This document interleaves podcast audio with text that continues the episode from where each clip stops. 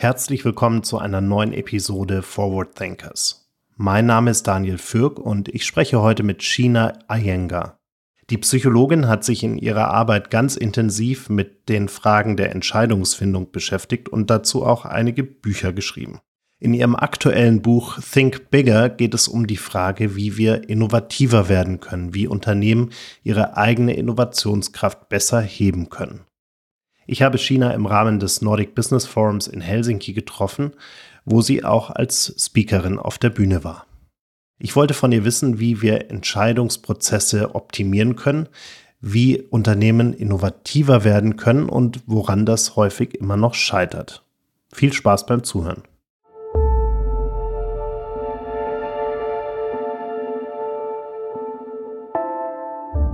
In an ever changing world, we need to keep track of what will be next. Forward Thinkers is your 48 Forward podcast to discover the future. We are talking to innovative and creative minds from all over the world to learn more about what they are working on and what they think will change the way we work and live within the next decade. Are you ready to join the ride? Welcome to Forward Thinkers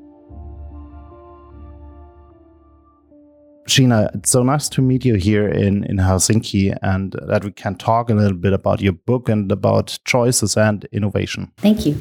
Your latest book is called Think Bigger How to Innovate. Um, why is innovation so important to you? Because we, every single one of us, as individuals and as collectives, so in our personal lives and then in our professional lives and organizations, whether it be public or private, not for profit, not for profit, etc. We all have problems for which we don't know the solutions. Either we don't know how to find solutions or we there are no known solutions for that problem.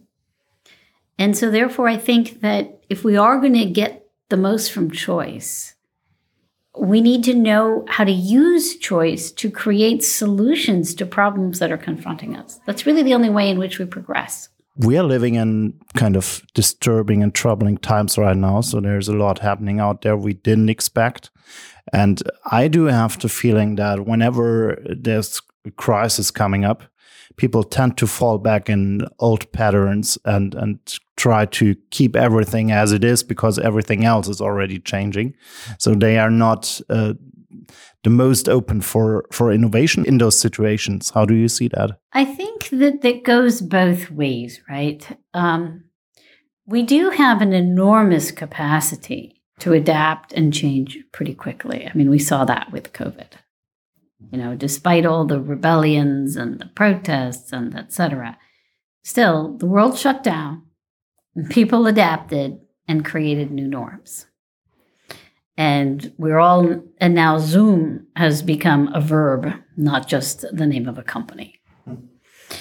On the other hand, um, so when, when there's a crisis and it's like everybody has to do it and it's because of this understandable reason, people do it. When people feel that the status quo is working well enough, at least for them as individuals. Even if they recognize that maybe it's not working for a larger collective, then they're like, hmm, why should I change? That's really when you see their reluctance to change. Um, and, and the way you correct that is either by getting people, either by creating an organizational culture where uh, you're constantly having you, you don't let anybody get too used to anything so you're moving them around so that change is anything just a part of normal life. Um, or you correct it by simply um, whenever you need to make changes shift again uh, shift people uh, change the goals uh, let people move or go i mean the reason why you often have in mergers and acquisitions um, you often have huge layoffs or people just leave is because of exactly what you're talking about. They're not going to be as likely to embrace the new environment. In the US, we do have a culture that is uh, that has the idea of everything is possible deeply implemented in society and everything uh, everything that is done over there. Uh, and in Europe, it's more like, especially in Germany, where I'm coming from, it's more like, uh, yeah, we could do something, but there are countless reasons why we are not doing it, and and uh, a lot of people that are always talking against change in whatever way. Um, what do you think? What found what cultural foundation is better for innovation if you have countless choices, like in the US, because everything is possible, or limited choices because uh, the surrounding of an innovation project is limiting what can be done by just saying this and that is not possible. I mean, so I'm a big believer that in order to practice the art of choosing, you need to balance an appreciation of the possibilities, but you have to do it in a way that still has a gives you a clear-eyed assessment of the limitations. So I do believe that we need to give people constraints uh, because that limits the initial materials that they're working with so that they understand what they're working with. Um, but then you let them use those to create choice. So, what does that mean in practice? That means in practice that you pick which problems you need to solve because it's not working. Right? So, for example, in the US, I do think we inundate, inundate people with meaningless choices so they don't actually solve anything. Right? Um, we have a problem like, how do we fix our political system? How do we get people that have um, meaningfully different um, solutions to the current problems plaguing the United States to run for office? How do we create meaningful solutions, let's say, for uh, regulating AI? Or let's say for uh, giving people better education, given that certain kinds of jobs are going to be going away? Or how do we create more of a level playing field when it comes to education for people, regardless of their background? And I, I, the list goes on in terms of number of problems that need meaningful solutions for. And I think that if you are able to do a better job of articulating for people what's the problem, why this is a problem that's worth considering, and what'll happen to you if you don't solve it, only then are people even more likely to consider the opportunity for change. Oh, the other thing you have to make it very clear to people when telling them um, how, why they change needs to happen or what's the problem that needs to be solved is you have to indicate to them where they're going to be in that process of change. Because if they feel like they're going to be left out, they're definitely going to rebel. Isn't it kind of paradox that uh, you have countless options? Like I, I, had to think of one example in, in the US uh, that kind of came to my mind. If you go to a soda a fountain, you can customize your soft drink in any possible way. But the more complex the problem is getting, yeah. you limit the choices. If because you already talked about politics, uh, you only have like. And even when they give you more choices on the political stage, they're not even different. They're not even willing to say how they're different. I mean, case in point, like recently with the primaries, right? none of the candidates on the Republican side, other than I think one or two, were willing to even say how they would be different from Trump. They all just raised their hands and said they would all vote for Trump. Well, then, okay, if you would all vote for Trump, then how are you different from? Uh, uh, you want me to pick you. Supposedly, that's why you're there on the stage. But then, how are you different from each other and Trump? in your book you're describing six steps for a better better way to innovate how did you came up with exactly those six steps? Oh how did i come up with those six steps? That was a long process. Um, my god i've been working on this for 10 years. Um, a lot of iteration a lot of experimentation tried them in different orders. I don't know if I even remember exactly what led to how it was chosen. I have to go back and look at all my notes, but um, through very careful experimentation and trial and error, we came up with these six steps. And then after we came up with them, um, and I did work with others to come up with these, um, we then have been tinkering with it and editing it and we're constantly refining it. So these six steps um, now make sense to me and, and they work. Am I still continuing to tinker and refine? Absolutely. Every time I do the method, I'm tinkering. I used to do a lot of strategy consulting, uh, especially in the field of innovation and, and, and tech. And whenever I came to, to a company, uh, to a client that wanted to change something that had some, some kind of project, um, I took like two weeks of workshops and talking to people within the company to figure out what the real issue is and how they are working, how the culture is. And most of the times, uh, most of the times I, I realized that that the true issue isn't really innovation, not tech. It's more like communication and corporate culture because there are so many people that are frustrated that uh, don't communicate with each other that are not motivated to change something because they are afraid of losing their jobs and uh, don't want to put more effort in their work than they need to. Um, what do you say? How important is communication and uh, a, a working corporate culture for innovation? I mean, communication and structure are key to innovation. Um, we often think that uh, the best ideas come from putting people in completely unstructured, um, chaotic environments, but actually, uh, people are their most creative when they have structure. Um, they need structure, they need some space, and they need a blank slate to focus on. Those are probably the three most important things. Why is it for so many companies especially so hard to to make good choices in the end.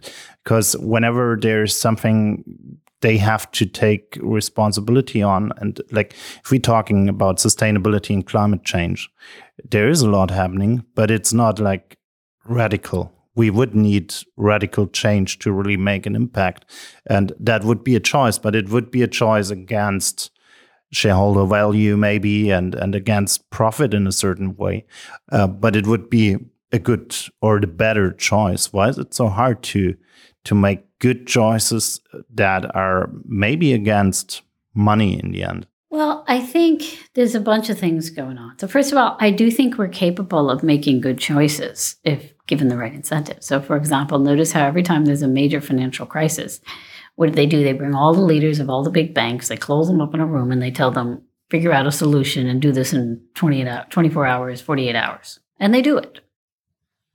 They do do it. We often don't give them credit for it, but they do do it. Um, and I think we can do that for lots of other things as well. Same thing happened with the COVID vaccine, right? You brought in all the people you needed to bring in, and then you said, okay, go make it and do it as fast as possible. Right. So we, we are capable. Um, and I think you could do the same thing with sustainability. You just need the will. Once you have a political leader that says, look, we're going to bring in um, blah, blah, blah, companies all have to figure out how to go carbon neutral within this amount of time. Um, then, and you go figure out how to do this while still making a profit or at least not going under. Uh, they'll figure out how to do it but they don't have that urgency right now. If we look to back to the structure within companies, would you say that you need like an innovation team that is only focused on innovation and trying to figure out within the company what they should work on and, and what areas they need to innovate? Or would you say it has to kind of organically develop out of teams? Organically develop it. You do have to put it in, you have to create the structure for innovation. So there has to be a structured, uh, embedded in the organization, has to be that at all levels of the organization, starting from the bottom, there is the identify. I mean, so let's just unpack the word innovation. What, what do we want when a company wants to innovate? What they want is when things aren't working effectively, someone will sound the alarm, identify it, and say how to solve it, right? So to create more efficiency.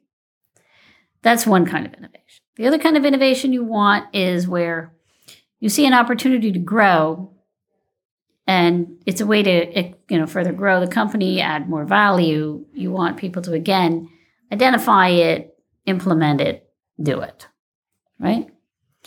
Now, right now, every organization there's very little structure even when they ask people for ideas, ideas are dimes a dozen. They give you ideas, you don't know what to do with them. There's no no notion about implement. Most ideas don't seem immediately implementable. They don't know what to do with them. They don't even know how to evaluate them.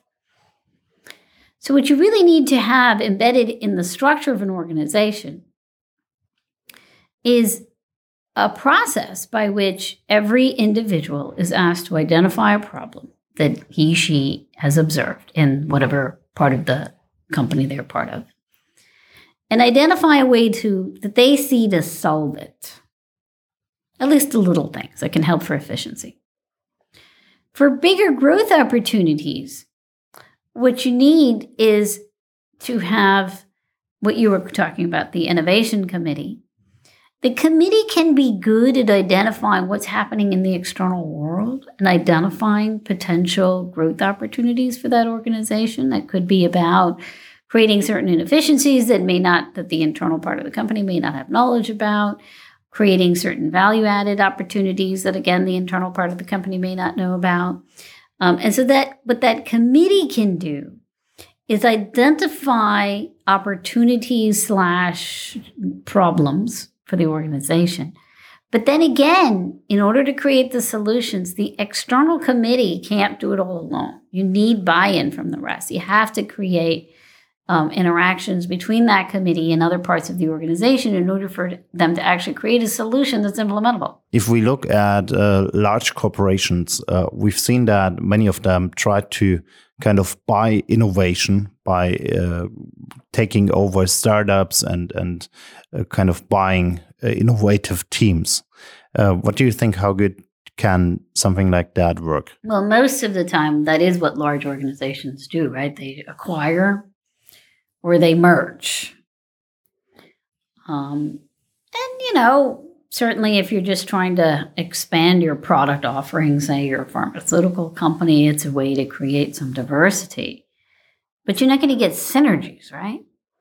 This particular drug actually could be applicable to helping to make this other drug that I'm already producing much more efficient, or could even lead to a third drug that neither drug has thought about. So, unless you're actually creating some integration, all you're going to have are these separate entities. Part of what we are doing is uh, hosting uh, networking events to bring uh, people that are working on innovation and strategy topics together. And what I always see is if we bring together people from all kinds of different areas of business, um, the synergies are the most interesting thing that happen because they might have completely different products or offerings, but uh, the challenges are kind of the same. So can that help? Absolutely. That is fundamental to creating good innovation. If you the more you can create those structured events where people are going to do that, the better off you are in terms of getting innovation. Within a company, within an industry, cross industry, government, no matter where it is. If you would have like one wish for uh, companies, how they could change, how they could become more innovative, what what would that be? What would be maybe also the first step they should do? I would say the first step they should do is create a bunch a bunch of what you would call um, I don't know uh, little innovation councils, where you would bring people from different parts of the organization and they would be given a problem. And they would be asked to generate what are some potential solutions to that problem. And you do if you make that a regular part of the practice. How important is it to bring in uh, people from different hierarchy levels? Very. In fact one thing i do with companies because a lot of times you know the people at the top are just unaware of what's going on um, what I do is I, I, do something that's I call the sort of passion test, and it, and I do it with students, but I also do it with companies, and, it, and it's very effective. What you do is you bring in, let's say, at a recruiting, not a recruiting, a retreat, and you ask everybody, you know, if there was one problem that you see in the company that you really think that if we were to solve would make a big difference. Um, or the, so one way is to think about it in terms of problems. Another way to think about it is if there was one suggestion that you think, a small suggestion that wouldn't cost any money, that would really make a difference to our bottom line, what would it be? And you have everybody write it down. And then you have everybody go around the room where they have to describe whichever one it is, the problem or the suggestion, to other people in one minute or less. And you can't do it to the whole group. You have to do it one person at a time. So I tell you, you tell me your idea, go to the next person, the next person. So everybody learns about everybody's suggestions. But you'd learn it on a one on one basis. And then at the end, every single person is given three checks, uh, you know, mock checks. And you have to invest in three people's ideas, but none of them can be yours. And now, what you as the CEO can observe is which ones actually got the most amount of mock money. That tells you in the room where people really thought with some energy. Thank you so much for, for your time and, and our conversation. Thank you. Thank you for listening. Did you enjoy the episode? Follow us on Spotify, Apple Podcasts, or wherever you prefer listening to your favorite podcast shows. Forward Thinkers is a 48 Forward podcast produced in the 48 Forward studios in Munich.